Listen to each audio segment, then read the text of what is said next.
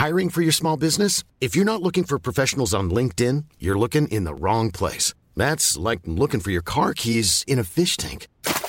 LinkedIn helps you hire professionals you can't find anywhere else, even those who aren't actively searching for a new job but might be open to the perfect role. In a given month, over 70% of LinkedIn users don't even visit other leading job sites. So start looking in the right place. With LinkedIn, you can hire professionals like a professional. Post your free job on linkedin.com slash people today.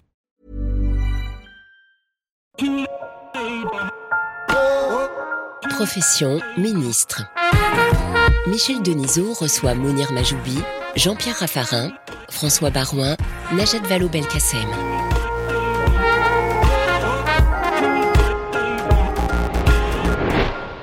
Bonsoir, profession ministre. Est-ce une profession? En principe, non, c'est une fonction. Jean-Pierre Raffarin, qui est avec nous, qui est un ancien Premier ministre, quand il était enfant, écrivait Profession du père au métier agriculteur et pas ministre. Exactement. Et quelquefois, je le regrettais. je pensais que ça aurait impressionné les profs, mais c'était pas possible. Alors, est-ce une profession? C'est tout ça est très discutable. Je pense que c'est une compétence et donc ça doit devenir quelque part quelque chose qui se prépare et qui ressemble quand même à un métier. Il y a des bons ministres, il y a des gens qui sont pas préparés, il y a des gens qui sont bons ministres un jour à l'agriculture, le lendemain à l'environnement. Vous avez des gens qui savent faire, des gens qui comprennent, qui savent discerner.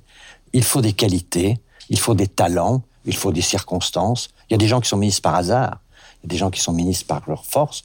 Donc c'est euh, quelque chose qui est très très large, mais au total, il y a quand même une compétence, un bloc de savoir, parce qu'il y a les bons ministres, ceux auxquels vous pouvez confier des responsabilités. Dans l'histoire, je me souviens, il y avait des Guéna, il y avait des Dornano, il y avait dans, dans la jeune génération, je pense à quelqu'un comme Xavier Bertrand, je pense à quelqu'un comme Christian Jacob. On devait le nommer au commerce extérieur, mais il ne parlait pas anglais. Et ensuite, on a mis, on va le mettre à l'agriculture. Mais on voulait absolument quelqu'un qui parle allemand. On n'est pas compétent en tout. Et voilà, ben, on lui a mis à la famille, et il a été un ministre formidable. Et après, vous le mettez Christian Jacob n'importe où, c'est un bon ministre. Il sait faire, il sait écouter, il sait décider, il sait choisir les collaborateurs. C'est un bon. Donc il y a une compétence, donc ça ressemble à un métier. Comment définissez-vous cette fonction, Najat Vallaud-Belkacem comme en effet une fonction qui peut se préparer, je, suis d'accord avec euh, Jean-Pierre Raffarin, et en même temps, il y a beaucoup de gens qui la préparent et qui ne le sont jamais ministres. Donc, euh, donc euh, y a une part de hasard rôde autour de cette fonction bien particulière. Et la vérité doit nous obliger à dire que la plupart des dimensions de cette fonction, vous les apprenez sur le tas une fois que vous êtes en place, et qu'il y a beaucoup de choses que personne n'est vraiment capable de vous expliquer parce que être ministre aujourd'hui c'est pas simplement euh, conduire les activités d'une administration, euh, conduire des réformes, euh, manager des équipes. c'est aussi évidemment faire un travail de conviction auprès de l'opinion publique, ce qui signifie une interaction permanente avec les médias en particulier, les réseaux sociaux aujourd'hui. Et toute cette part du travail, je pense que c'est très difficile de l'apprendre, même quand vous avez été par ailleurs, comme ça a été mon cas, élu local, ou que vous avez exercé d'autres responsabilités. Euh, la fonction ministérielle est vraiment à part. François Barouin, vous vouliez être vétérinaire, je crois. Vous avez été journaliste. Ah euh, vous avez été journaliste et vous êtes, vous avez dit, à un moment donné, vous avez dit, j'ai pas choisi ma vie. Euh, vous êtes devenu ministre comment? J'ai pas choisi ma vie en ce sens qu'il y a des événements, comme dans toutes les familles, qui font que bah, vous changez de, caractère, de tempérament, de regard sur l'existence aussi. J'ai voulu. Et la, la mort de votre père et de votre sœur voilà, il y a eu des accidents très jeunes dans mon existence, ce qui fait que j'ai une conception, peut-être un rapport au temps et Et qui vous rapprocher du meilleur, de mes meilleurs amis de votre père, qui est Jacques Ça a d'abord donné du sens à ma vie. Euh, quand vous vous retrouvez du jour au lendemain, vous êtes quatre dans une famille, que vous n'êtes plus que deux. Vous êtes au pied du mur euh, d'une responsabilité qui s'appelle Qu'est-ce que je fais? Euh, Et j'ai eu la chance une première rencontre avec El Kabash, qui m'avait vu à une émission de télévision et dit celui-là, euh, il va arrêter de faire des phrases et on va en faire un journaliste. J'ai adoré ce métier. Et puis effectivement, la, relation avec Jacques Chirac, que tout le monde connaît, est une relation qui a complètement réorienté euh, ma vie, mon existence. C'est lui qui m'a appris la mort de mon père. Mmh. Euh, il est venu à la maison, il était minuit, il m'a dit voilà, on a retrouvé l'avion. Et puis il m'a dit je trouve toujours les cinq minutes, les dix minutes, le quart d'heure nécessaire pour t'accompagner, t'aider, te conseiller. ce qu'il a fait, euh, il trouvait que journaliste, c'était un peu bizarre. Et vous, et vous, conseillez la banque, ouais. Oui, oui, oui, bien sûr. Elle m'a dit, c'est pas super sérieux, c'est bien, c'est sympathique, c'est un métier de liberté, ça a l'air de bien te correspondre. Maintenant, à un moment, il faut que tu aies un métier. Quoi. Comme une grand-mère peut le dire à un de ses enfants qui comprend pas toujours ce que fait le petit-fils. Et, euh, et c'est lui qui m'a encouragé effectivement à rentrer en politique dans la vague de 93 où il avait lancé une nouvelle génération de, de politiques. Euh, Jean-Pierre Raffarin euh, s'en souvient bien et, et après ça a été les circonstances. Donc pas une seconde, j'imaginais à 5 ans que j'allais être euh, ministre, je savais même pas ce que c'était. Une fois j'avais vu Chirac, j'avais 9-10 ans, il était venu à la maison, il a mis sa grande main sur mon crâne d'enfant, je lui avais demandé un autographe. je savais pas ce que c'était le Premier ministre. Et puis ensuite, voilà, les circonstances, la bataille avec Balladur, je deviens son porte-parole parce qu'il n'y a plus personne, à part Jean-Pierre et quelques-uns, dans la campagne de 95. Il dit, il faut un jeune, euh, j'avais des lunettes, une tête de jeune. Euh, il dit, tiens, ça fera peut-être l'affaire. Il était au fond du trou, il, y a 12, euh, il est à 12%. Il gagne trois mois plus tard. je deviens porte-parole du gouvernement, donc je ne m'étais pas programmé pour être ministre. En revanche, j'ai retenu deux, deux idées très simples que Chirac m'a dit quand il m'a nommé. Trois. La première, c'est que ministre, c'est serviteur. C'est la définition littérale. Donc on est un serviteur. Donc tu es au service. Deuxièmement, il faut que tu travailles comme si c'était gagé sur l'éternité, que tu vas rester toute ta vie ministre, mais que ça peut s'arrêter dans la seconde qui suit. C'est-à-dire qu'on est concentré extrêmement, matin, midi et soir, au service de la mission qui vous est confiée. En l'occurrence, Najat Le Sez était porte-parole du gouvernement dans un contexte compliqué où il faut expliquer, faire de la pédagogie, contrer les coûts, coordonner, sans substituer au ministre. Donc ça a été une formation d'excellence, en tout cas à titre personnel, pour moi, de la compréhension du fonctionnement de l'État. Mounir Majoubi, vous êtes devenu ministre comment? Devenu ministre euh, aussi par une voie qui est celle de l'engagement. je me suis beaucoup engagé dans la vie, j'avais commencé très tôt commencé à bosser à l'âge de 16 ans et je suis euh, devenu délégué CFDT. Délégué syndical dans le centre d'appel où j'ai travaillé pendant 8 ans, mhm. en même temps que mes études, parce que j'avais très envie de pouvoir influencer sur le cours des choses. Parce que la fois où je me suis engagé, euh, c'est arrivé un jour où je ne comprenais plus ce qui se passait et où je voyais que les salariés étaient plus consultés, qu'ils faisaient pas partie de l'équation. Mhm. Et là, je me suis mobilisé. Et puis de là, j'ai tiré le fil euh, de l'engagement politique. À cette époque, j'ai rejoint et j'ai soutenu Ségolène Royal. C'est là que je vous ai rencontré, Najat, et que nous avons euh, beaucoup travaillé ensemble. Vous étiez à Sciences Po avec Thomas Hollande, c'est ça? Non. Non. non. Euh, Thomas Hollande, c'est une très belle histoire. On était à la fac de droit, et on était ensemble dans le même TD d'histoire du droit. Et c'est ça qui est très beau dans notre système scolaire, qui fait qu'à la fac de droit euh, publique et gratuite, il y a le fils de la ministre et le fils de la femme de ménage qui font ensemble un TD de droit et qui se rencontrent. Et j'ai voulu soutenir Ségolène Royal, et vous avez raison, comment j'ai fait? Ben, Un peu comme vous avec Jacques Chirac, je suis allé voir le fils de Ségolène Royal et je lui ai dit, est-ce que tu me présentes ta mère? Mm. J'aimerais beaucoup l'aider. Mm. Il m'a dit, bah écoute, je vais te la présenter, tu vas venir. Et j'ai toujours travaillé, j'ai créé des bois, j'ai créé des startups, up mm. euh, j'ai rejoint d'autres entreprises, et j'ai toujours fait de la politique en même temps, avec cette idée que j'avais très envie, même presque besoin, qu'on redonne une voix à ceux qui s'expriment pas. Euh, j'étais certain que dans ma vie, je m'étais construit, j'ai vu mes mmh. parents se construire dans un monde où les personnes issues des quartiers populaires, personnes issues de l'immigration, les personnes issues de la ruralité étaient moins entendues que les autres. Ou en tout cas, moi, j'avais l'impression de pas euh, mmh. être entendu. Je l'ai vécu comme une humiliation parfois, je l'ai vécu comme une frustration, mais ça a surtout été euh, une force et une, une, une, une motivation, une, rage. Et donc, j'ai toujours voulu être entendu. Alors vous êtes retrouvé ensuite euh, président du Conseil national du numérique, et donc c'était nommé par euh, François Hollande, c'est ça ou... Par François Hollande, sur lequel je me suis battu sur l'inclusion numérique. et là vous rencontrez Macron. Et je rencontre un jour le ministre de l'économie, Emmanuel Macron. Et c'est le coup de foudre. Alors, c'est le coup de foudre. C'est pas, vous savez, c'est de la politique. Hein, c'est, euh, il me reçoit dans son bureau cinq minutes. Il me dit bon alors qui es-tu? Parce que cinq minutes après, il allait faire un discours pour euh, euh, célébrer ma nomination. vous savez, quand on est ministre, on le découvre. On fait parfois des discours sur des personnes qu'on ne connaît pas. mais il voulait me connaître. Donc on se parle, on s'assoit. On a cinq minutes dans son bureau qui est aujourd'hui devenu le mien. Donc y a aussi cet héritage. et en cinq minutes, moi je pige, il pige qu'il y a quelque chose qui nous unit. J'ai été délégué syndical, entrepreneur. Je crois très fort à la force de l'entrepreneur pour changer le monde et à la justice sociale. Il était celui qui était en train d'incarner cela. Et je lui dis, écoutez, je suis président du CNU, vous êtes ministre de l'économie, mais quoi que vous fassiez, dans les années à venir, euh, j'aimerais être pas trop loin de vous. Voilà, c'est comme ça que ça se passe. Alors comment apprend-on qu'on est nommé euh, Jean-Pierre Raffarin, vous avez été plusieurs fois ministre avant de devenir Premier ministre euh, de Jacques Chirac. la première fois qu'on vous a appelé, qui vous a appelé Comment ça s'est passé? Est-ce que vous avez eu le choix? Non, j'avais tout fait pour être ministre, quand même, soyons sincères. Donc, bon, ça, m'est pas tombé. J'ai pas été brutalisé pour devenir ministre. Mais c'était la période que François a évoquée tout à l'heure, difficile, de cette période 93-95, où les Giscardiens étaient en conflit, en Assez distance avec, avec, non, avec Balladur. Non, c'est c'est en politique, ça s'appelle le principe de la dernière haine. Il y avait une certaine haine de Giscard, Giscardien sur Chirac, et Balladur est arrivé, il a capté la haine, ce qui fait que ça adoucit les relations avec Chirac. Et au total... Giscard avait jeté la rancune à la rivière, comme il avait dit. Absolument. Et donc, moi, vous aviez bien taclé Balladur. oui, mais oui, oui, c'était peut-être. Euh, oui. C'est pas parce qu'on monte sur une table qu'on prend de la hauteur, ça vous l'avez dit. Oui, mais alors c'est vrai parce qu'à l'époque, il avait fait un voyage Balladur euh, dans les Antilles, et puis tout le monde criait "Vas-y Doudou, vas-y Doudou". C'était un peu euh, décalé par rapport à l'image de Balladur, et puis on l'avait fait monter sur une table pour manger, je sais plus, enfin, je sais plus quoi. Donc ça m'est venu comme ça. Euh, il a pas aimé. Il faut dire les choses franchement, il a pas aimé.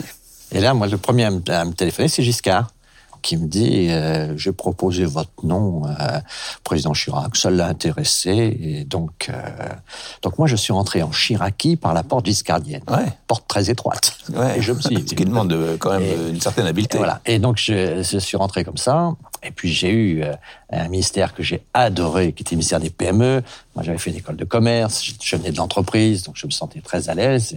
Et, dans cette relation-là, j'ai construit une relation personnelle avec le président de la République, parce que ça, c'est un point très important. On sert, euh, c'est vrai que ministre, ça veut dire serviteur, et, et parmi les services qu'on a, on a celui du pays, on a celui des Français, et on a aussi celui de l'exécutif, que l'on sait, à la Ve République, nous donne un président qui est en charge de l'essentiel, dont nous sommes quelque part les protecteurs aussi. Hein. Donc on doit prendre des coups un peu à sa place, on a, on a quand même des missions. Ça dépend aussi du rôle que prend le Premier ministre. Il y a des Premiers ministres plus ou moins exposés, donc il y a une organisation qui est faite. Mais en l'occurrence, pour cette période chiracienne, on avait une certaine pratique traditionnelle, je dirais authentique de la Ve République, avec un président qui, qui est en charge de l'essentiel, donc c'est très important. Je me souviens même qu'une fois, Jacques Chirac m'avait dit, à moins de 2 millions de personnes dans la rue, c'est pour toi. Au-delà de 2 millions, c'est pour moi. C'était clair. Le, président de la République, il était sur la défense, il était sur la politique étrangère, il était sur les ressources humaines de la République, et puis il était en appui euh, aux uns et aux autres. Et en tout cas, pour son Premier ministre, il était, de mon point de vue, un président formidable, parce que un des meilleurs moments de ma semaine, moi, c'était quand j'allais le voir le mercredi avant le Conseil des ministres. Il m'aidait à traiter les problèmes. Je pense qu'il aurait été un patron d'entreprise formidable, pas quelqu'un qui euh, sanctionne, pas quelqu'un qui essaie de surmotiver, mais quelqu'un qui aide à diriger. Et de ce point de vue-là, je crois que c'est le, le, système du ministre-serviteur dépend beaucoup, naturellement, de sa compétence, de ses circonstances, mais aussi de sa relation avec son environnement, parce qu'il doit servir, y compris les institutions de la République, qui sont incarnées par le président. Qui vous a appelé, vous, pour votre premier poste de ministre? François Hollande. François Hollande. Et honnêtement, j'ai bien aimé la, la, réponse de Jean-Pierre Rappin. Euh, je ne peux pas dire, moi, que j'ai vraiment beaucoup bataillé pour devenir ministre. Euh, D'abord parce que je ne pensais pas que c'était accessible. Euh, C'est là d'ailleurs qu'on n'a pas forcément la même expérience. Euh, j'avais été pendant la campagne présidentielle de 2011-2012 porte-parole de, François Hollande, c'est vrai, mais euh, François Hollande avait cette particularité de n'avoir, à ma connaissance, jamais pris d'engagement envers personne, fait de promesses à quiconque, et donc du coup... Vous en savez quelque chose Je sais pas de quoi vous parlez. et donc du coup, euh, c'était très compliqué de s'imaginer, alors certains d'entre nous s'imaginaient néanmoins, parce qu'ils nourrissaient cette ambition depuis longtemps. Pour moi, j'avais l'impression que c'était déjà absolument formidable d'avoir été porte-parole d'une campagne présidentielle, et donc je m'attendais pas nécessairement à, faire partie du gouvernement. Après, c'est vrai qu'il y a toujours quelque chose, une petite voix euh, en vous qui euh, vous incite à tenir votre téléphone portable allumé le jour, le de la composition du gouvernement. On ne sait jamais. Mais honnêtement, j'aurais pu ne pas être appelé et ça ne m'aurait pas surprise plus que ça. C'est François Hollande. C'est François Hollande qui appelle ce jour-là. Donc, euh, on est en milieu d'après-midi et il appelle en me disant voilà, euh, je trouvais que tu avais fait du très bon boulot pendant la campagne, etc. Donc, je te propose de faire partie du gouvernement, d'être euh, d'ailleurs porte-parole du gouvernement euh, et, euh, si tu le veux bien aussi, ministre des droits des femmes, car j'ai décidé de recréer ce ministère qui avait disparu depuis 26 ans. Et, euh, et de t'en confier la responsabilité. Et honnêtement, ça a été un moment euh, d'intense bonheur pour moi. Euh, comme vous en vivez quelques-uns comme ça dans la vie, euh, je sais pas, d'une joie pure, parce que d'abord, je bah, j'étais quand même très heureuse de faire partie du gouvernement, et puis surtout, ces, ces, ces missions, euh, celle de porte-parole, bien sûr, mais surtout celle de, des droits des femmes. Euh, c'était juste euh, formidable, c'était enthousiasmant. J'avais conscience qu'il y avait une page blanche sur laquelle il fallait écrire. Je disais tout à l'heure que tous les ministères ne se ressemblent pas. Ça ne veut pas dire qu'il y en a qui sont plus intéressants euh, intrinsèquement que d'autres, hein, parce que chaque ministère a évidemment euh, une dimension passionnante. Et là, en l'occurrence, avec le ministère des droits des femmes, c'était euh, vraiment se réancrer dans un certain nombre d'enjeux qui avaient été assez peu pris en considération les dernières années, mmh. qui s'étaient évidemment rénovés la question des femmes seules à la tête de familles monoparentales, la question du temps partiel des femmes, euh, cette grande précarité, tout ça. C'était génial. Mais est-ce qu'on dit oui tout de suite? Ah, bah évidemment. Vous n'avez pas demandé. J'ai un bon exemple. Ah, C'est une des plus belles nominations. Ouais. Elle, elle m'était racontée par euh, feu quelqu'un que j'aimais beaucoup, qui était Lionel Stoliru, qui était un collaborateur de Giscard. Giscard l'appelle pour en faire un secrétaire d'État au travail manuel. Et il a Giscard au téléphone et dit et, euh, Lionel Stoléru, je vous propose d'être secrétaire d'État au travail manuel. Monsieur le Président, tout ça m'honore. Euh, euh, je suis très touché, euh, mais il faut que je réfléchisse. Je réfléchis. Quelle Giscard, faut pas, faire, faut pas jouer à ça. Et Giscard répond Lionel. Réfléchissez, je reste en ligne. ah, c'est pas mal. Vous avez fait pareil euh... Moi, je suis porte-parole en 95. Euh, on est dans l'entre-deux tours. Balladur a été éliminé. C'est un duel avec Jospin. Euh, Mitterrand s'en va. On sait que Chirac va gagner. On sait que Juppé va être son premier ministre. Donc j'ai euh, Chirac qui me dit tu vas voir Juppé. Et Juppé me dit euh, tu as été un porte-parole formidable. Je te propose d'être ministre de la communication parce que j'étais journaliste sortant et porte-parole du gouvernement. J'étais super content, hyper fier. Et une heure avant la constitution du gouvernement, euh, je reçois un coup de fil de Juppé, parce que j'étais candidat au, au, municipal à l'époque. Et il me dit, je voulais m'assurer auprès de toi que tu acceptais d'être secrétaire d'État euh, auprès de moi et porte-parole du gouvernement. Mon premier réflexe, c'est de me dire, mais je comprends pas, c'est pas ce qu'on s'est dit il y a huit jours. Et en même temps, je me dis, j'ai 29 piges, donc j'ai pas réfléchi une seconde. J'ai dit oui. Et une deuxième fois où là, je suis nommé euh, ministre de l'Outre-mer, et Jean-Pierre s'en souvient bien, je vais être ministre de l'Éducation nationale. J'avais fait le rapport sur euh, la laïcité euh, à la demande du Premier ministre Jean-Pierre Raffarin, qui avait construit en réalité le grand débat qui aboutit à l'interdiction du voile à l'école. J'avais des bonnes relations avec les syndicats, euh, Najat le sait, un positionnement qui était acceptable à droite pour, pour ce public. Et je reçois un coup de fil de Chirac, et il me dit, écoute, il y a une réorganisation. J'ai oublié qu'on avait un candidat au municipal. C'est en difficulté. J'ai besoin de centristes. Euh, du coup, je vais mettre un centriste et euh, Gilles de Robien à l'éducation. Mais je veux que tu aies quelque chose de bien. Euh, tu as le choix entre l'environnement et l'outre-mer. Outre-mer, avion. Avion, pas possible. Je dis environnement. Il dit, bon, bah écoute, c'est super, parfait. Je raccroche. Et dans la minute qui suit, euh, je me dis mais euh, je suis chasseur, j'ai pris des positions euh, un peu sévères sur la charte de la Constitution. Je vais mettre le président en difficulté. Il faut que je le rappelle. Coup de bol, je rappelle, il est disponible, il me prend, je lui explique l'affaire. Il me dit écoute l'outre-mer, c'est super, c'est un petit matignon. En plus c'est mon sujet, donc on va travailler ensemble. Et c'est comme ça que j'ai été ministre de l'outre-mer. Donc même jusqu'au dernier moment. Vous n'avez aucune garantie, ni de rentrée, ni même de l'affectation du poste d'éducation. Je me prépare pendant plusieurs mois hein, là-dessus. Ouais. Voilà. Donc on peut se préparer sans y Donc arriver. on peut se préparer pour être un excellent ministre virtuel, et puis on peut finalement prendre l'avion, ce que l'on continue de détester tous les jours. Ouais. Pour vous, c'était linéaire? Absolument pas. Non? Et Je l'apprends très peu de temps. Non, mais vous pouvez pas être ministre d'autre chose, quand même. Ah, je secrétaire d'État du numérique. La, ouais, thématique, numérique. bah, ouais. Je suis né et je suis devenu un homme par l'internet. Mmh. Euh, très tôt dans ma vie. Et, et s'il y a une chose dans laquelle je peux être très utile dans cette société, c'est mmh. réconcilier cette grande transformation avec les humains et avec la planète. Donc oui, le sujet était linéaire. Mais la façon dont je l'apprends est particulière, c'est que je suis candidat aux législatives, je suis place des fêtes dans le 19e, avec une trentaine de militants, et c'est l'heure du déjeuner, et le Premier ministre m'appelle, que je ne connais pas, c'est un mmh. nouveau Premier ministre euh, qui émerge et qui me dit, je viens de travailler avec le président de la République et je souhaiterais vous proposer ce secrétariat d'État. Ce qui est compliqué, c'est que vous êtes dans l'énergie d'une campagne. Donc vous, vous avez tracté, le marché vient de se terminer, vous êtes posé. Il y a 30 personnes qui vous regardent prendre le téléphone et qui se demandent si c'est pas l'appel. Et vous devez ne pas euh, trop le montrer. Et ma suppléante est avec moi. je raccroche, je dis Delphine, viens voir, il faudrait que je te parle.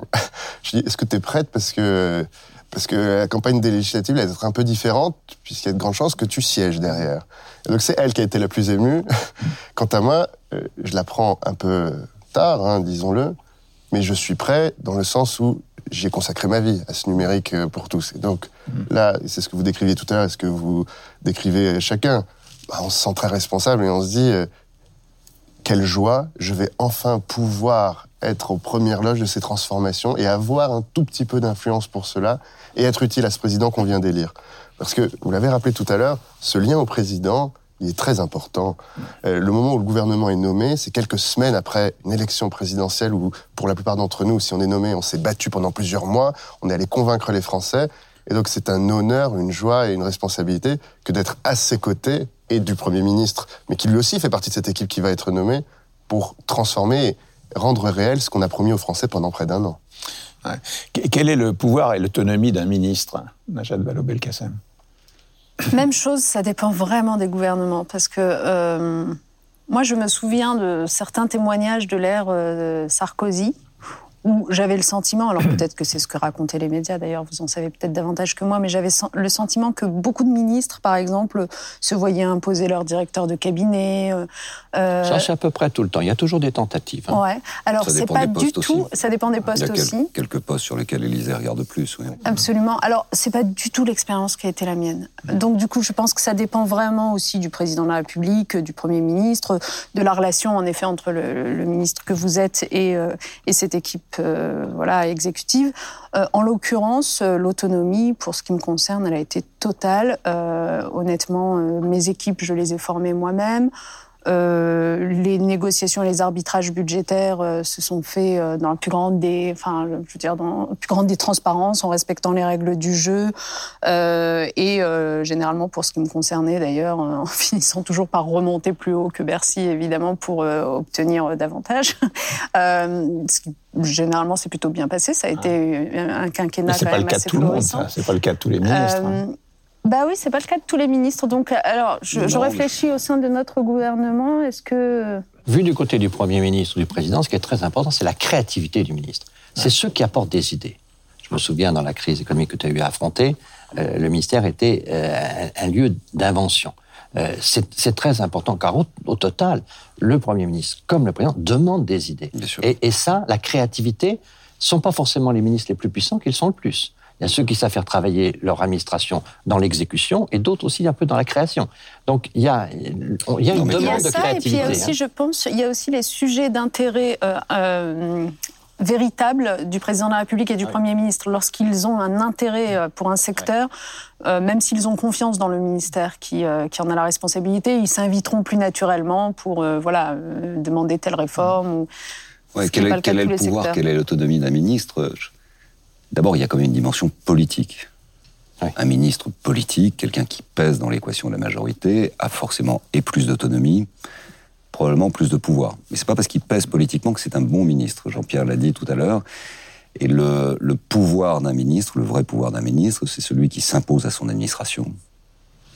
Euh, c'est un exercice qui nécessite effectivement un degré d'implication extraordinaire sur le plan technique. Notamment à l'intérieur et aux finances. Moi j'ai été au budget et aux finances avec Sarkozy. J'étais pas un sarkozyste pur et dur, donc mon autonomie, elle était assez large en réalité. J'ai pu choisir mon directeur de cabinet, j'ai choisi mes équipes. Il avait un besoin politique à un instant particulier de son quinquennat où la crise surgit, domine l'ensemble du monde et menace d'effondrer l'économie. On perd 40 milliards euh, de recettes d'impôts sur les sociétés en l'espace de 3-4 mois. Il fait venir Juppé chiracien historique, il fait venir Barouin chiracien historique pour rassembler sa majorité. Donc moi j'ai eu toute l'attitude ce que l'on évoquait ou ce que vous évoquiez euh, sur euh, ce qu'on disait dans la presse sur Sarkozy, euh, Fillon avait mal au dos, c'était le collaborateur, etc. Je ne l'ai pas vécu une seconde. Ah pas une seconde. J'ai jamais vu Sarko en retard. Je l'ai jamais vu envoyer un parapheur à la tête de ses collaborateurs. Lorsque, dans la créativité de la gestion extrême de cette crise, on a été amené à lui formuler des propositions, d'une certaine manière, 50% des arbitrages, c'était ce que je portais, et 50% c'était sa sensibilité extrêmement agréable à, travailler. Donc il y a aussi les circonstances, le poids, l'équation politique. Donc je pense que, à mon avis, il n'y a pas de règle. Voilà, pour les gens qui nous écoutent et qui veulent être ministres, ça dépendra euh, du président, du premier ministre. Ce qui est vrai, c'est que c'est quand même, ça reste malgré l'espace politique une autonomie sous contrôle, parce qu'il y a quand même des règles, et la première des règles, c'est la loyauté. Et vous avez deux patrons, le Premier ministre et le Président de la République. Et avoir deux patrons, c'est pas un exercice si facile à appréhender. Donc il y a aussi des codes, il y a des, usages, il y a de l'intelligence des situations. Euh, par exemple, vous connaissez la position d'un Premier ministre, vous pensez que ça n'est pas le sentiment du Président, vous êtes plutôt proche du Président, et si vous allez voir directement le Président sans en parler avec le Premier ministre, c'est un peu pour le Premier ministre un acte de déloyauté, c'est de votre point de vue un sentiment de grande fidélité au président et d'intérêt national. Et à la fin, ça peut poser des problèmes. C'est d'ailleurs souvent comme ça mm. qu'il y a des crises à répétition, qu'il y a des ministres qui démissionnent. Souvent, la cause des départs d'un ministre, c'est un désaccord soit avec le Premier ministre, soit la perte de confiance. Et à la fin, c'est quand même un jeu à trois. Hein. C'est le ministre, le Premier ministre, le président. Quand on est secrétaire d'État, euh, quelle est l'autonomie? L'autonomie, elle va avec la loyauté. Et il y a quelque chose qui, selon moi, est une valeur très importante dans un gouvernement, c'est la diversité des sensibilités, la diversité des modes d'expression et la diversité des, euh, euh, de l'intensité de la relation avec le président et le premier ministre. Et en tant que secrétaire d'État, oui, vous êtes un petit ministre. Souvent, j'ai, notamment en ce moment avec les Gilets jaunes, quand j'essaie d'expliquer ce que c'est secrétaire d'État, c'est impossible à expliquer, c'est compliqué cette histoire. Je c'est un ministre, mais plus petit. c'est un ministre. C'est-à-dire que à la fin des fins, le Premier ministre, quand il me reçoit en entretien régulièrement, il, ne, il ne m'en demande pas moins parce que je suis secrétaire d'État. Il en attend tout autant. Je n'ai pas la même euh, responsabilité attendue vers l'extérieur, et pourtant, elle est infinie. Il faut dire les choses, il faut être honnête. Hein. Quand on est secrétaire d'État, on a envie d'être ministre de plein exercice très très vite. Alors oui, c'est vrai. Quand on n'avait pas. Oh, oui, quand, tout se passe bien avec vos collègues, ça se passe très bien. On déconne. Ouais, ouais. non, non, pas de problème. nous, on, écrit nos mémoires. Hein. non, il y a un truc qui est quand même, euh, c'est important. Le, il y a vraiment une erreur, c'est le ministre délégué. Ça ne marche pas. Moi, mm. plusieurs fois, ah. je me suis dit, je prends, je prends un ministre de l'économie comme ça, ta, ta, ta, ta, caractéristique, et je prends quelqu'un de très complémentaire, très différent. Ça marche pas entre deux. Je prends à l'éducation nationale quelqu'un qui vient de la machine, quelqu'un qui vient de l'intellectuel. Ça, ça marche pas entre eux. Le ministre délégué se prend pour un ministre, et le ministre le prend pour le secrétaire d'État. Et donc ça, ça ne fonctionne pas. Moi, j'ai vu de temps en temps des ministres qui venaient ensemble mais qui s'étaient pas salués encore dans la, dans la salle d'attente. Il fallait qu'avant de les faire entrer dans le lot, je les fasse se serrer la main. Bon, donc ça veut dire ah. qu'il faut que les situations soient claires. Le ministre, le secrétaire d'État, et entre eux, il y a une hiérarchie. Ça, je pense que c'est un point clé, parce que dans ce, compte tenu de, de, la discussion avec le président, avec euh, le, Premier ministre, mais aussi avec les partenaires sociaux, avec les personnels, avec euh, toutes les relations que, que, le ministre a en infra, euh, si en plus il y a au sommet du ministère une dualité non organisée, ça conduit à la paralysie, ce qui fait partie de l'échec de la politique quand il y a échec. Alors donc il y a une hiérarchie dans le gouvernement, il y a le Premier ministre, ensuite il y a des numéros, quoi. Il y a un classement. Le classement est protocolaire. Il n'est pas. Mais le, poids politique, ça dépend euh, beaucoup de, de, l'expérience euh, et de la personnalité et de sa relation au président. Tout le monde n'a pas euh, la même voix, la même puissance. On a des, on a des voix pondérées. Il y a celui qui parle 100, il y a celui qui parle 80, il y a celui qui parle 0,5, qui fait qu'il est, il est interrompu à chaque instant. Donc, il y a des voix pondérées euh, en fonction de, l'expérience, en fonction de la puis en, fonction des, enjeux. N'oublions jamais, parce que là, on, peut sourire de, l'organisation, mais tout ça est dans un contexte de gravité avec des nécessités de résultats, des nécessités de, penser aux Français, de, de, penser aux résultats. Et donc tout ça se fait euh, pas si facilement que ça. Mais vous avez des paroles. Euh, j'imagine que j'ai pas assisté, j'ai pas été dans le même gouvernement lui, mais quand Charles Pasqua intervenait au gouvernement, c'était plutôt le silence. Hein. Il, y avait, il y a des gens comme ça ou qui, euh, qui quand on va, va pas citer, trop de noms. Ça m'amuse ce que vous dites parce que cette histoire de la pondération donc des paroles des uns et des autres, parce que euh, c'est l'une des choses, je pense, qui a conduit François Hollande euh, à interdire complètement le téléphone portable autour de la ah. table du Conseil des ministres. Je ne sais pas d'ailleurs si dans les autres gouvernements vous aviez un téléphone portable au Conseil des ministres, mais enfin, en tout cas, à l'interdire totalement, il fallait le laisser à l'entrée de la salle du Conseil. C'est toujours le cas. Parce que c'est toujours le cas, j'imagine, vous l'avez gardé, parce que en effet, on voit bien autour de la table du Conseil des ministres que euh, lorsque c'est autour de quelqu'un finalement qui a moins de poids politique, etc., de prendre la parole, du coup, chacun consulte ses mails. Par, euh, entre parenthèses, c'est ce à quoi on assiste dans toutes les entreprises, dans tous les comités directeurs de n'importe quelle structure. Euh, je peux en, faire l'expérience aujourd'hui, et c'est assez insupportable euh, en vérité. Et, et, et les études montrent d'ailleurs que c'est aussi souvent quand les femmes commencent à prendre la parole dans les réunions que, comme par hasard, l'attention s'envole et qu'on consulte ses mails. Donc tout ça, c'est des sujets que je trouve assez passionnants, et c'est vrai que quelques règles un petit peu permettent de recadrer. Vous avez toujours été reconduite dans tous les remaniements pendant que vous étiez au gouvernement? Oui, sans certitude de l'être, néanmoins. Hein. Moi, je... C'était une euh, heureuse nouvelle à chaque fois. Euh, et, j'ai eu la chance, c'est vrai, d'exercer dans des secteurs euh, assez différents. Je, le dis souvent, mais en commençant donc par le ministère des droits des femmes, dont je parlais tout à l'heure, qui, était le plus petit ministère du gouvernement en termes à la fois d'effectifs, en termes de budget. Je me souviens, j'avais 25 millions d'euros en commençant et j'étais très très heureuse parce que euh, au budget qui a suivi, euh, j'avais réussi à négocier une augmentation genre euh, je sais pas de de 3 millions d'euros supplémentaires avec du recul. Oui, mais c'est un bon arbitrage, n'est-ce pas? Parce qu'en plus c'était un moment où tous les budgets étaient gelés, donc du coup c'était vraiment un très bon arbitrage. Mais enfin avec du recul, ouais, c'est ça, ça m'a aidé. mais avec du recul, ça paraît un peu dérisoire, 3 millions d'euros de plus pour un secteur comme celui-là. La menace est plus importante que l'exécution. C'est ça. et, euh, et, du coup, je suis passée de ce budget de ce ministère à 25 millions d'euros à euh, un ministère, l'éducation nationale, l'enseignement supérieur euh, et la recherche, à de mémoire quelque chose de comme 95 milliards d'euros. Donc euh, c'est quand même des univers très différents. J'ai eu la chance, alors les remaniements, euh, Monsieur le Premier ministre, vous avez connu ça de plus près que moi, c'est toujours un calcul très compliqué pour les deux têtes de l'exécutif. En plus, un peu, parce que j'en ai fait, j'en ai vécu à toujours niveaux, mais... c'est toujours un calcul très compliqué pour les têtes de l'exécutif, euh, qui euh, peuvent amener parfois à euh, finir par euh, mettre des carottes et des choux ensemble. Enfin, moi, j'ai eu une période, par exemple, au remaniement qui a conduit Manuel Valls à remplacer Jean-Marc Ayrault à la tête de Matignon, euh, à devenir, donc j'étais ministre des droits des femmes et je me suis vue ajouter euh, la politique de la ville, la jeunesse, les sports, euh, la vie associative. Donc du coup, j'avais, alors tous ces secteurs sont absolument passionnants, mais mais, mais j'étais un peu une déesse à plusieurs bras, à plusieurs têtes, comme l'avait décrit à l'époque hein, le journal Le Monde, et je savais plus trop où donner de la tête. Ça faisait beaucoup.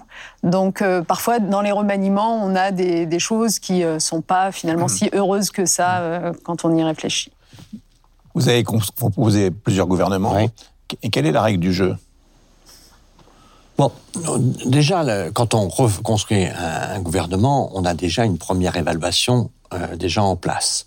Euh, donc la, la, le premier point, c'est l'évaluation collective et notamment l'évaluation du président. Parce que euh, n'oublions pas un cinquième République. Hein. Il est en charge de l'essentiel. Et donc, vous Alors, qui, qui, qui compose le gouvernement C'est le premier ministre. C'est le président. C'est le président qui a le dernier mot. C'est le président qui a le dernier mot. Tout, tout ça. Oui. Jacques Chirac, très franchement, il était très motivé sur euh, quelques postes et, et laisser le Premier ministre sur d'autres. Il était, au fond, euh, c'est pour ça que je dis authentiquement Cinquième République, c'est-à-dire qu'il était très domaine réservé élargi, mais il voulait avoir, euh, il voulait avoir des amis, il voulait avoir des gens de confiance. Il y a des gens qu'il voulait dans le gouvernement, mais il laissait. Moi, quand je suis arrivé, il m'a nommé premier ministre. Il m'a dit j'ai déjà averti le ministre de l'Intérieur, le ministre des Affaires étrangères et la ministre de la Défense que je voulais les nommer. Donc ça, j'ai bien compris qu'avant d'avoir été nommé, il avait discuté avec Sarkozy, avec Villepin et avec Michel Yomari, qui toutes les trois étaient... Donc ça, c'était déjà dans le paquet.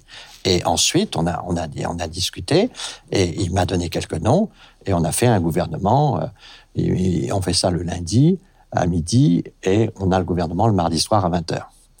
Euh, donc, euh, et le président, mais avec plusieurs heures de travail, et, le, président discute de tout, va prendre les noms les uns après les autres. Non, il est très. Mais, mais j'ai pas eu un, un, président, moi, qui était hyper interventionniste. Euh, il était clair que la politique étrangère, que les, les questions régaliennes étaient de son domaine. Et le reste, euh, il mettait le Premier ministre en première ligne, et puis naturellement, il intervenait euh, sur ces... Mais là, des, des, des, des, personnalités qui ont refusé d'entrer au gouvernement? Oui, c'est arrivé. Euh, il y a sur des cas un peu, un peu différents. Euh, il, y a, il y en a qui... Je, je, on avait un problème à, à un moment sur euh, des amis de François Bayrou, Euh, donc il y en a qui acceptaient, d'autres qui refusaient. Donc euh, c'était pas toujours idéal parce que ceux qu'on aurait voulu auraient plutôt refusé, ceux qu'on voulait moins auraient plutôt accepté. Euh, mais en général, ça se passe ainsi. J'en ai un qui m'a dit "Je te rappelle demain matin, j'en parle à ma femme." Mais j'en ai un qui m'a dit ça. est-ce que je peux vous poser une question, mais j'en reviens à l'exercice de composition du gouvernement. Est-ce qu'on a des remords parfois? C'est-à-dire, on se dit, mais euh, j'ai jamais proposé à telle personne, j'aurais dû. Euh, ou des regrets, euh, des erreurs de casting. oui, parce que ça, c'est Évidemment, parce que c'est une évolution considérable d'être ministre dans la vie de quelqu'un. Et donc, ça change les gens. Et plus les gens entrent jeunes, plus ça peut les transformer. Et il y en a que ça transforme positivement pour la fonction. Et puis, il y en a d'autres que ça éloigne. Il y, en a, il y en a d'autres qui, qui, prennent la grosse tête. Il y en a, il y a un certain nombre de gens. Donc, il y a des gens qui s'abîment au gouvernement, et puis il y, a, il y a des gens qui progressent. Et donc, tout ça est, est, très mouvant. Je crois que ce qui est assez terrible pour l'opinion publique, c'est il faut quand même accepter que c'est ce en quoi ça ressemble à un métier, c'est qu'on s'améliore, qu'on progresse. Et, et, je pense que quelqu'un qui a été ministre plusieurs fois, quand vous avez la chance d'être pour la deuxième fois ministre, vous ne composez pas votre cabinet de toute façon de la même manière.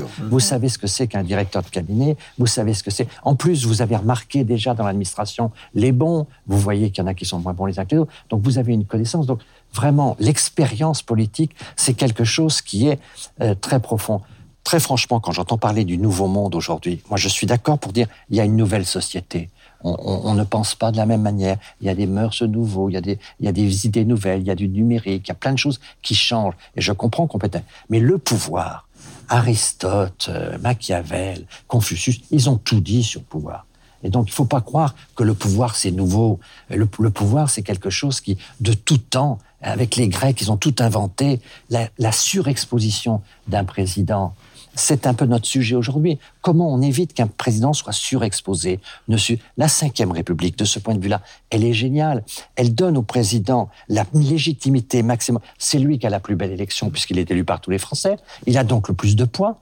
Mais on organise des institutions. On a un Premier ministre qui est une sorte d'airbag. Éventuellement, si ça va mal, c'est à lui qu'on coupe la tête et pas, et pas au président. Donc, on, souverainistes et régicides, nos institutions savent que le peuple a le sang chaud. Donc, elles ont. Et puis, on a des ministres et qui sont là aussi pour protéger. Le remaniement est aussi quelque chose qui est utile à la crise. Mais tout ça, ça demande aussi beaucoup d'expérience et, je crois qu'il faut prendre l'exercice du pouvoir comme une discipline dans laquelle il y a une sorte de biologie des êtres. Il y a ceux qui s'améliorent, il y a ceux qui tirent les leçons, il y a ceux qui sont toujours entêtés, qui comprendront pas une crise et qui la comprendront jamais. Et puis il y a ceux qui ont eu un problème à un moment, puis qui ont tiré les leçons et qui se sont améliorés. Il y a de l'épaisseur dans la politique. Il y a de l'épaisseur. Il ne faut pas sous-estimer. Est-ce que, la, la, fonction vous a changé? Ah oui. C'est encore tôt, mais ça va. Oui, et vite. non, mais vraiment, oui et vite. J'ai été jusqu'à aujourd'hui entrepreneur du numérique, créer des startups, euh, mes échéances ont toujours été la semaine ou le mois. Mmh. Euh, les recrutements avaient lieu euh, sans, sans aucune limite, avec des erreurs dans lesquelles on fonçait droit dans le mur et puis on repartait derrière. Et puis, vous arrivez dans un ministère, vous avez des directeurs d'administration avec qui vous, vous montrez un chemin, une vision, vous arrivez avec toute l'énergie d'une campagne présidentielle. Et, et puis on vous ramène à la réalité d'une organisation humaine qui est en pleine transformation, avec beaucoup de doutes, avec euh, beaucoup de choses à construire ensemble, et un public qui doit encore absorber tout ce qu'on vient de se raconter pendant cette présidentielle, qui comprend pas forcément tous les sujets qu'on aborde aujourd'hui. Et là où vous vous transformez, quand vous êtes dans cette énergie folle du nouveau monde, mais qu'il faut pas caricaturer, Monsieur le Premier ministre. Loin ça de mon idée. Ce nouveau monde est aussi un nouveau monde pragmatique. Et donc, euh, si le nouveau pouvoir a encore quelques grandes règles traditionnelles, il y a aussi un nouveau pouvoir, un nouveau mode de l'exercice. Et d'ailleurs, la situation que nous vivons aujourd'hui, euh, portée par ces Français qui ont voulu mettre un gilet jaune, doit nous interroger sur les façons. Mais je suis d'accord, il y a quelques grands principes qui restent. Donc qu'est-ce qui change? Mais il change ce sentiment que vous pouvez pas simplement être euh, le plus malin et avoir euh, l'idée la plus juste et de se dire tiens on va aller là-bas et puis ils comprendront à la fin. Ça n'existe pas. Et euh, c'est un ministre d'un précédent gouvernement qui m'avait dit tu vas voir venir c'est une très belle responsabilité que tu vas avoir mais n'oublie jamais l'explication et l'acceptabilité de ce que tu proposeras. Et si tu fais ça sans les Français, si tu prends pas le temps de t'assurer que la solution que tu proposes, elle est logiquement comprise comme la réponse au problème qui est vraiment présent, alors tu auras une résistance majeure. Et vous savez, ce qu'on est en train de vivre aujourd'hui, euh, ce sujet sur est-ce que la taxe carbone, tout le monde comprend quelle est la réponse au problème de, de, de, la transformation de notre planète et de, de la survie de notre planète? Ah non. Les gens aujourd'hui disent, je suis pas d'accord, ça ne peut pas être le lien logique entre les deux. Eh bien, aujourd'hui, notre travail, c'est de reposer la question, est-ce que c'était la bonne réponse à apporter? Il se trouve que de nombreux gouvernements euh, ont tenté d'apporter cette même réponse à ce même problème et ont tous eu des problèmes, partout en Europe. On a réessayé encore une fois. là, on se dit qu'on va prendre plusieurs mois, et c'est là où je vous dis qu'on va changer collectivement. On a un président de la République qui dit, après un an et demi, j'ai découvert dans ma relation avec les Français, dans ce qu'ils expriment aujourd'hui, qu'il va falloir qu'on change un peu cette façon d'apporter des solutions. Et franchement, hein, c'est le grand enjeu pour lui. C'est le plus grand où, où il comprend ce qui se passe et il peut trouver des forces nouvelles. Ou moi, c'est là où je dis la politique change, y compris dans le vocabulaire. Moi, je, je me souviens qu'à Matignon, ça m'avait euh, surpris au départ. Ce que je disais, j'étais 18 ans président de région, ce que j'étais habitué de dire en tant que président de région, je pouvais plus forcément le dire. Comme la pente. Euh, par exemple. Euh, et je ne pouvais plus dire exactement la même chose dans les mêmes circonstances. Donc c'est la capacité qu'on a à s'améliorer avec les circonstances tout en restant Chirac avait une phrase là-dessus, et qui reprenait d'ailleurs de Pompidou, qui était son maître à penser politique. Il disait Ne te prends jamais pour un ministre. Ça revient un peu à ce qu'on disait. Tu dois travailler pour l'éternité, mais ça peut s'arrêter à chaque seconde. On est vraiment des serviteurs et on est habité par quelque chose qui est de défendre une cause qui vous dépasse, qui s'appelle l'État. Je pense que la différence, pas ancien monde, nouveau monde, ça c'était quand même un, élément cosmétique. La France n'était pas une page blanche et l'histoire se poursuit. La meilleure preuve, c'est qu'aujourd'hui on explique que c'est les 30 ans qui viennent de s'écouler qui mettent des difficultés supplémentaires sur les épaules du gouvernement. Mais ça c'est pour la fantaisie dans notre échange et on a l'habitude de, se croiser. Euh, en revanche, dans l'exercice du pouvoir, je pense que c'est aujourd'hui extraordinairement difficile. Euh, sur 25 ans, Jean-Pierre était euh, au gouvernement aussi, également sur 25 ans. Il y a 25 ans, Internet était un mot de d'experts euh, assez visionnaires. Euh, la télé est en couleur, c'est vrai, mais il y avait que six chaînes. C'était les débuts d'LCI et c'était les débuts de France Info.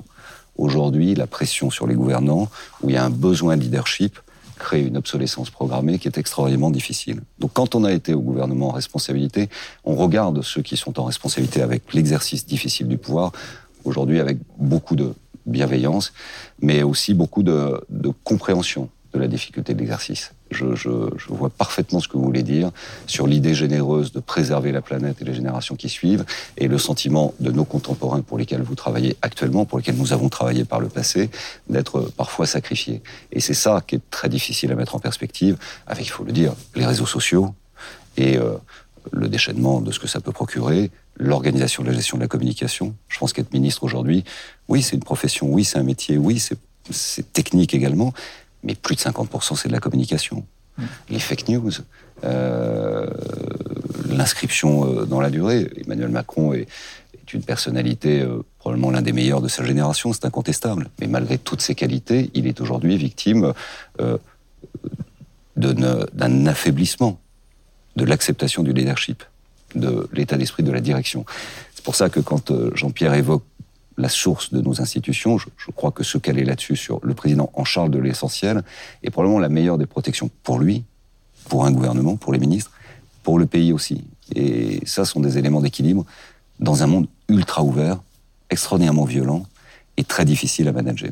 Et je pense qu'il y a un vieillissement aussi. Je pense qu'un job de ministre, d'ailleurs, la durée de vie moyenne, c'est 18 mois, 2 ans.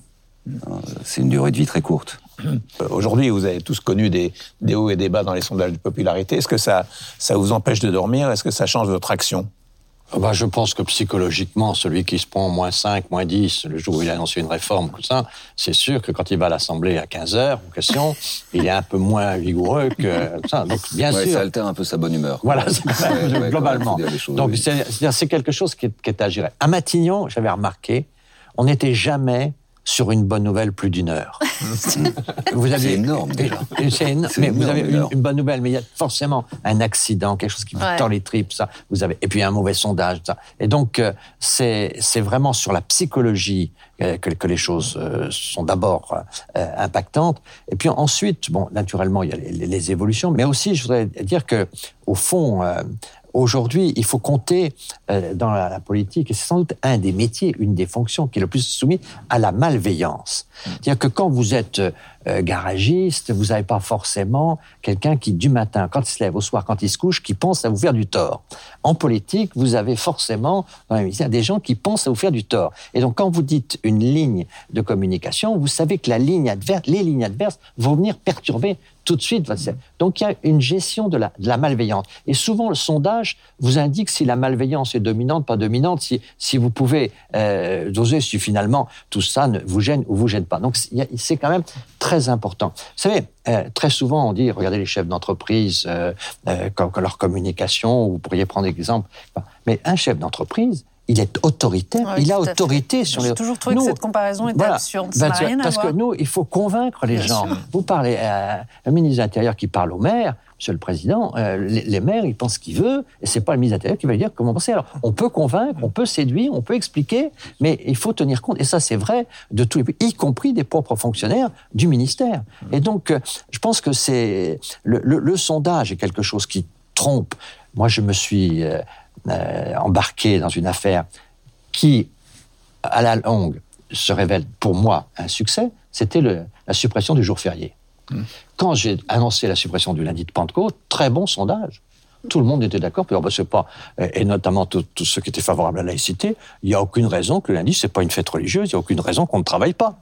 Et tout le monde, j'interroge tout le monde, tout le monde d'accord, 72%, ça rapporte 2 milliards par an. Là, cette petite décision, elle a quand même rapporté à l'État plus de 25 milliards pour les. Il n'y a plus aujourd'hui une maison de retraite qui n'a pas sa salle réfrigérée. il y a des choses qui ont été faites avec ça. Mais plus on approchait du jour, plus le sondage miné. Et puis ceux qui vous avaient dit oui, après vous dites ah c'est les corridas, ah c'est les pèlerinages, ah c'est ceci, ah, c'est cela. Donc je suis arrivé avec une, position anti, alors que quand on prend la décision, le sondage est fait. Tout le problème, c'est que la politique, c'est de la biologie. Le ministre évolue, le gouvernement évolue. On voit même aujourd'hui que dans le grand débat, il y a des choses qui sont en train de bouger. C'est-à-dire que la matière est mouvante et les adversaires aussi bougent. Donc c'est de la dynamique tout ça. Donc, et une des grandes forces, un des grands talents du sens politique, c'est non pas de se dire quelle est la situation d'aujourd'hui, encore qu'il faut être lucide, mais c'est se dire cette situation, qu'est-ce qu'elle va devenir dans euh, six mois, dans trois ans, ou, dans des situations. C'est-à-dire cette capacité. Ça, ça s'appelle pour nous le sens politique. Et ce qui est très important, c'est qu'il y a des gens qui en ont et donc qui n'en ont pas. La, notoriété, vous la découvrez aujourd'hui, qu'est-ce que ça change pour vous? Elle change une chose, c'est celle c'est la responsabilité que vous mettez derrière. Vous parlez de sens politique de communication. On peut appeler ça différemment. Euh, le sondage traduit en partie ça, mais ce lien avec les gens. Il faut rappeler qu'il y a une élection euh, très importante qui est celle du président de la République, qui est un lien très fort, où pendant la campagne électorale, qui est selon moi un des plus beaux moments de notre démocratie. Moi, j'aime les moments de campagne, j'aime ce moment où euh, le temps est consacré au dialogue, à la conviction, au débat profond, euh, parfois à la discussion, mais on se dit tout. Et d'ailleurs, je crois que une des explications, c'est que le temps électoral et le temps du pouvoir sont à, ce point si différents que les Français s'ennuient dans le temps du pouvoir et ne comprennent plus pourquoi ils ne sont plus interrogés, pourquoi on ne débat plus sincèrement. Donc, la notoriété, elle doit servir à une chose, et vous ne devez la construire que pour une chose, c'est nourrir ce lien et raisonner en permanence avec euh, les êtres humains que vous croisez.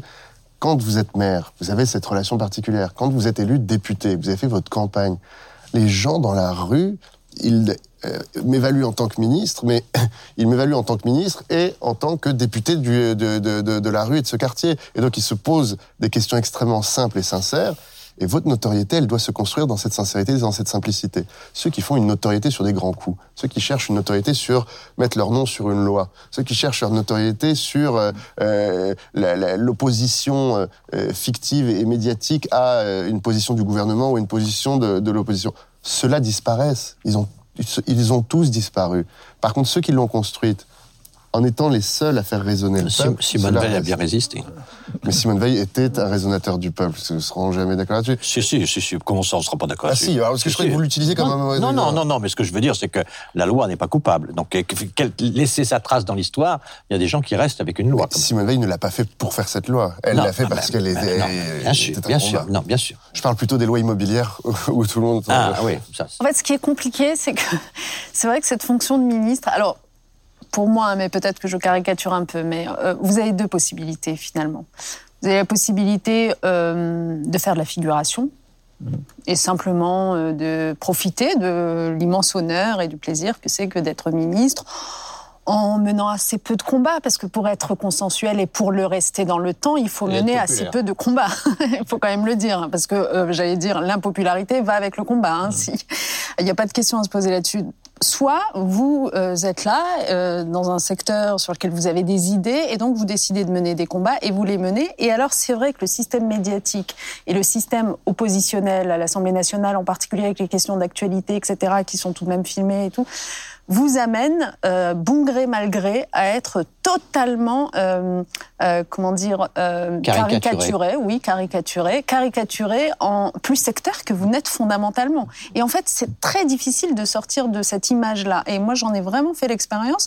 Je suis d'accord avec vous. Je veux dire, quand j'étais une élue locale ou quand j'étais sur des sujets plus consensuels, je parlais des droits des femmes tout à l'heure, ou même du porte-parole du gouvernement, je n'avais pas cette image de sectarisme dont on m'a affublé par la suite. Et en fait, cette image de sectarisme, c'est quelque chose, comment dire, de très compliqué à gérer parce que en même temps, vous pouvez pas vous dire bon allez, c'est décidé, à partir de maintenant, j'arrête d'avoir le visage fermé, etc. Puisque, par définition, toute la journée, vous faites face à ces fake news que vous évoquiez tout à l'heure. Alors ça a été en particulier mon cas, je ne sais pas si vous vous en souvenez, mais j'en ai eu quand même beaucoup, à des attaques euh, de toute nature. Et, au début, vous vous dites, non mais en fait, il ne faut pas que j'y réponde parce que, parce que d'abord, ça va me disperser et j'aurai plus le temps de me concentrer sur euh, le cœur de mon activité de ministre ou sur les réformes que je mène, etc. Puis au bout d'un moment, vous vous rendez compte que dans le monde qui est le nôtre, en fait, la fake news a exactement la même euh, valeur, puisque tout est relativisme, que l'information vérifiée du journal Le Monde donc du coup que ça impacte terriblement l'opinion publique et vous êtes obligé de sortir. Et quand vous sortez, par définition, vous ne le faites pas avec le sourire. Et au bout d'un moment, on ne voit plus que le combattant. C'est donc c'est très juste ce que vous dites. Et ça, je, ne sais pas comment résoudre ce, cette tension-là. On ne gagne pas contre le système. Voilà, il faut faire du judo. Il faut faire du judo. Je, pense que euh, il y a beaucoup de provocations aussi dans le débat public. Il y a un rendez-vous pour les ministres, qui est un rendez-vous qui est une grande exigence, qui est d'ailleurs la loi des reins, qui sont les questions d'actualité le mardi et mercredi.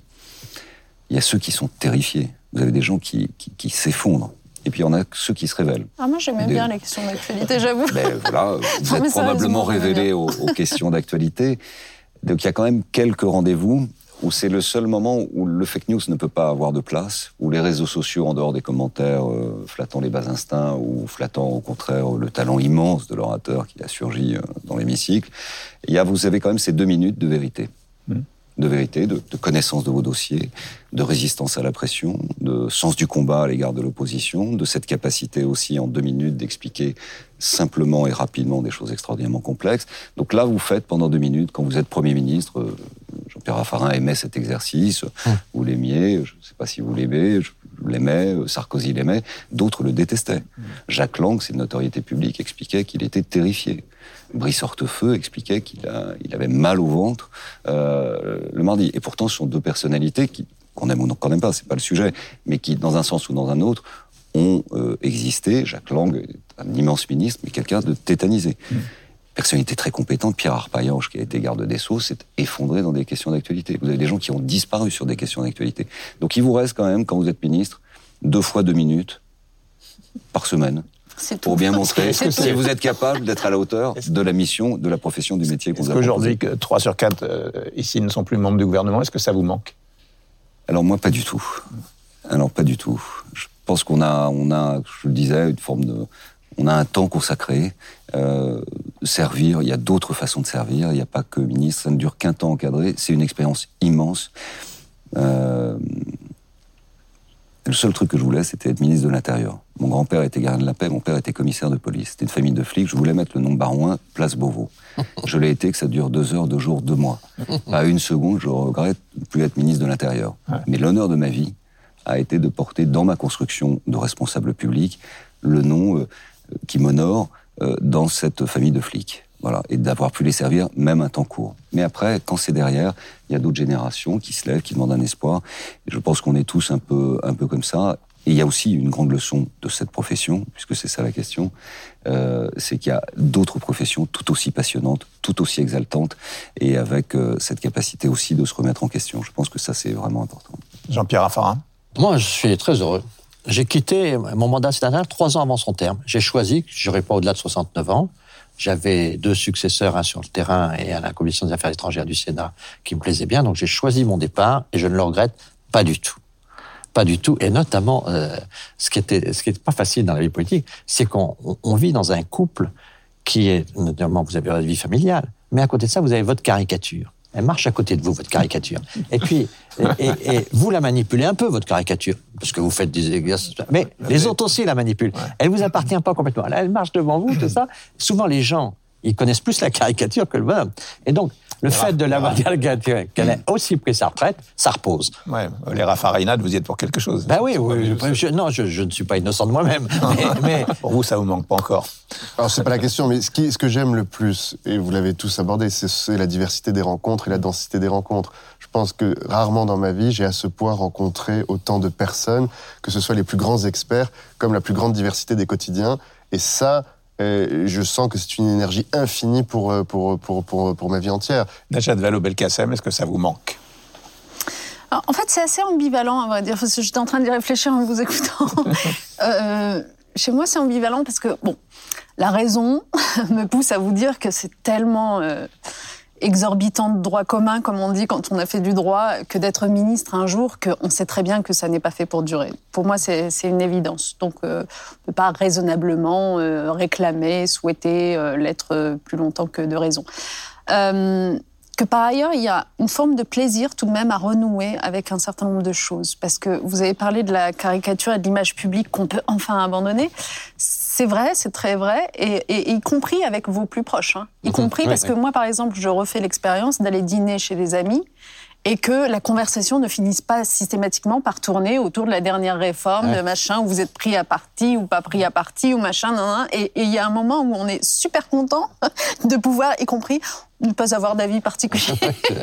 c'est euh, donc ça, ça fait oui, non, mais c'est vrai qu'il y, a un petit côté des formations professionnelles ah ouais. Euh, qui, mais est-ce que ça vous manque de temps en temps quand même?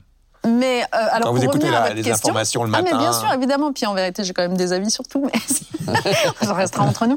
Mais euh, non, euh, ça me manque, bien sûr que ça me manque. Ce serait mentir que de dire le contraire, parce que c'était quand même euh, absolument génial et que j'ai adoré euh, faire ça et que la politique me passionne et, et, et, même si je trouve ça très important de savoir prendre du recul, de faire d'autres, enfin, d'autres expériences, des parenthèses.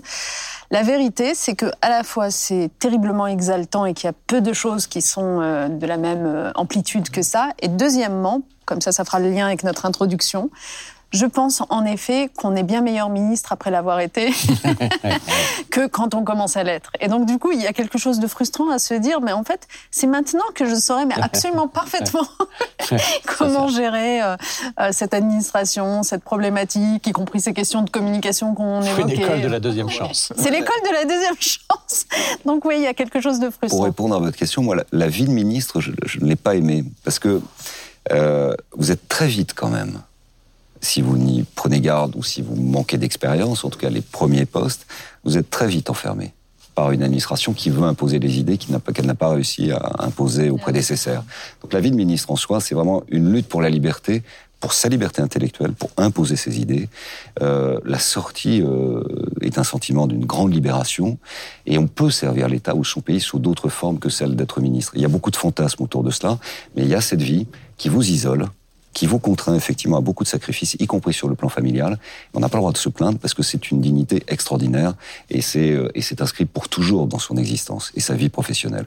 Et c'est une expérience pour le coup qui vous est très utile à l'extérieur. Voilà. Mais je pense qu'au fond, être ministre, c'est fait pour ne pas être duré et il faut donner le meilleur de soi-même dans un temps extraordinairement court. Donc la leçon aussi que je tire, c'est qu'il faut beaucoup travailler quand on ne l'est pas pour pouvoir être très fort quand on l'est, parce qu'on n'a plus toujours le temps d'avoir l'abstraction nécessaire et la distance nécessaire, parce qu'on est immédiatement enfermé. Dernière question que, à laquelle vous répondez par oui ou par non, si vous voulez bien. Est-ce que vous avez quand même envie de le redevenir un jour? Non. François Barouin Najat Vallaud-Belkacem oui. Non, mais j'admire vos certitudes, messieurs. je, je, ne sais pas. Vous verrez quand vous serez, vous verrez quand vous serez grande. voilà, exactement. Merci beaucoup. Merci. Merci. Merci. Merci à vous.